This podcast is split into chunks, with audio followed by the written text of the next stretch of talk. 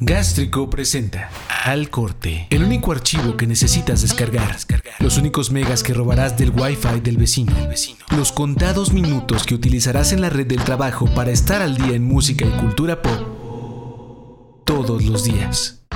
Henry Cavill no quiere dejar de ser Superman y Grimes quiere venderte una parte de su alma. Esto y más hoy 28 de mayo.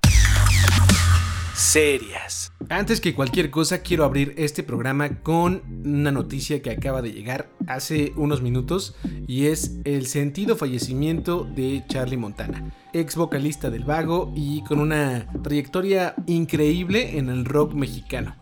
Si no saben quién es Charlie Montana, él cantaba Tu mamá no me quiere con el vago y también cantaba la poderosísima Vaquero Rock and Rollero. Se fue, ya está confirmado, 58 años, murió Charlie Montana, el Vaquero Rock and Rollero, que en paz descanse corte. ¿Ustedes han pensado vender su alma? Así como en el capítulo de Los Simpson donde Bart le vende su alma a Milhouse y tiene pesadillas y termina recuperando el papelito en donde firmó que le había cedido el alma a Milhouse.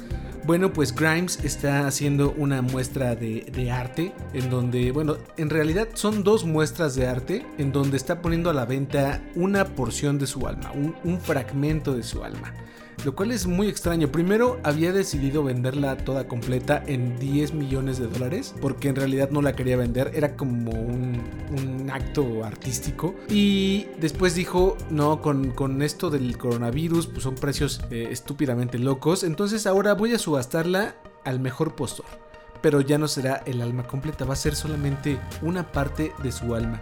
Está vendiéndose en dos lugares, en una exhibición que tiene que se llama Sailing Out y la verdad es que no tiene mucho sentido.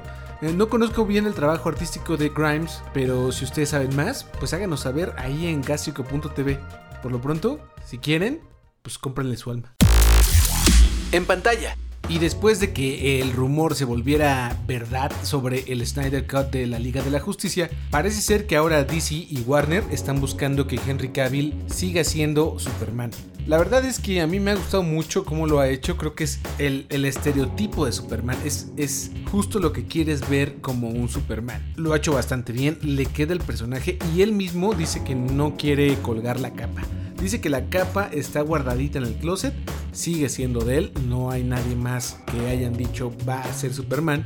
Y creo que con lo que han estado viendo los ejecutivos de DC Warner, les está bastando para seguir adelante con este proyecto de Zack Snyder y quizá alargar todo eh, el, el universo cinematográfico de DC. Porque ya están en pláticas, al menos ese es el rumor, sobre que Superman salga en una nueva película y no precisamente como la continuación de El hombre de acero Man of Steel, que fue la primera con Henry Cavill. Estaremos viéndolo pronto, igual si tienen chance, pues vayan viendo la primera versión de Justice League, la que está publicada y que creo que sigue vendiéndose, sigue streameándose por ahí. La verdad no sé, incluso algunos fans creo que rompieron, destruyeron las copias físicas que tenían. El chiste es que para tener una mejor perspectiva, pues habrá que ver esa de Joss Whedon y entrarle en 2021 a la de Zack Snyder. Escuchas al corte, el podcast diario con todo lo que necesitas saber para el melómano nerdo que llevas dentro o fuera. Y en noticias terroríficas, híjole, esto no sé cómo contarlo bien. Los que han podido seguir las noticias de Donald Trump en Twitter y las últimas actualizaciones que ha hecho Twitter a su plataforma para flaguear, para marcar los tweets que puedan ser engañosos o que son eh, fake news, digamos, pues sabrán que ya marcaron dos de los tweets más recientes de Donald Trump diciendo, ojo, esto puede ser engañoso, ¿no? Los facts, los hechos que él está tuiteando pueden ser engañosos. Y es un poco por cómo la comunidad decía que, que tenían que frenar un poco la, parte de los fake news, los datos erróneos, los datos, eh, las mentiras que podían publicarse en las redes sociales. Eso es lo que hizo Twitter. Bueno, pues Donald Trump se enojó muchísimo y dijo, voy a cerrar Twitter de alguna forma y parece ser que lo quiere cumplir. ¿Cómo? Pues firmó una orden ejecutiva que es básicamente quiero que esto se haga ley porque yo soy el presidente y firmó esa orden en donde va sobre un par de artículos para limitar las protecciones legales que poseen las redes sociales.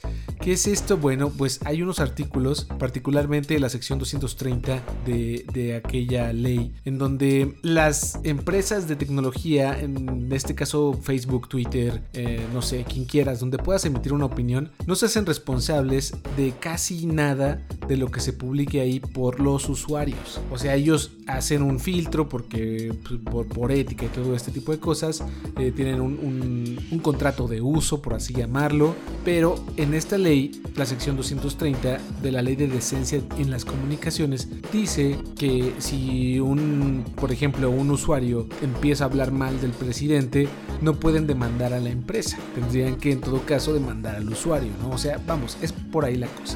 El chiste es que Donald Trump firmó esto para poder limitar esta parte y quizá poder empezar a demandar a la empresa y dijo que sus abogados estarían buscando una acción legal contra Twitter para poderlo cerrar, que ya están buscando una parte, algún loophole, algún hueco en donde puedan hacerlo y pues esto está muy cabrón. Veremos en qué termina esto, si tira la toalla el presidente anaranjado o qué es lo que sucede, porque no solo le pega a Twitter, le pega a los derechos de libertad de expresión en Internet y cambiaría por completo cómo la conocemos, sobre todo porque muchas de esas empresas tienen sede en Estados Unidos.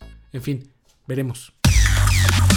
Serias. Y vamos a cerrar este al corte con una noticia un poco más positiva y es que la UNAM ya empezó a hacer la fase de pruebas con animales, la primera fase de pruebas con animales de la vacuna que están desarrollando para el SARS-CoV-2 que provoca el COVID-19 y el cual ha cobrado muchas vidas.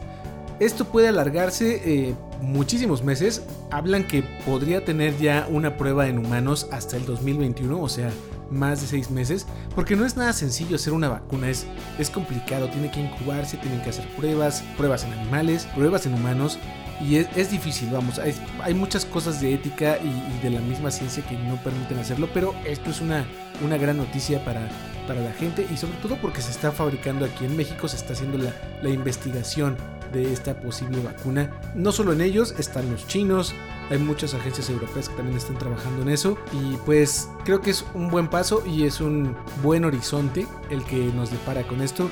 Solamente hay que seguir las medidas, aguantar un poquito más y en poco tiempo espero podremos tener algo de lo que teníamos antes. Y eso fue todo en este al corte. Muchas gracias a los que escucharon.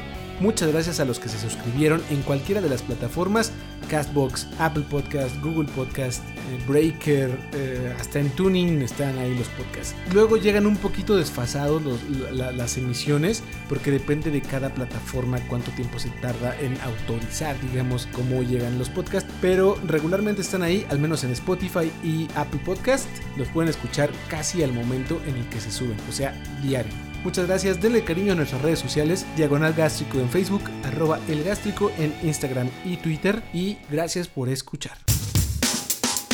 Esto fue Al Corte, la emisión diaria con la información necesaria para seguir adelante. Al Corte. Gracias por habernos acompañado en esta edición de Al Corte. Escúchanos todos los días en cualquier aplicación en donde escuches podcast. Al Corte es una producción original de Gástrico, diseño de audio del Tello, producción de Rogaland. Hasta mañana al corte.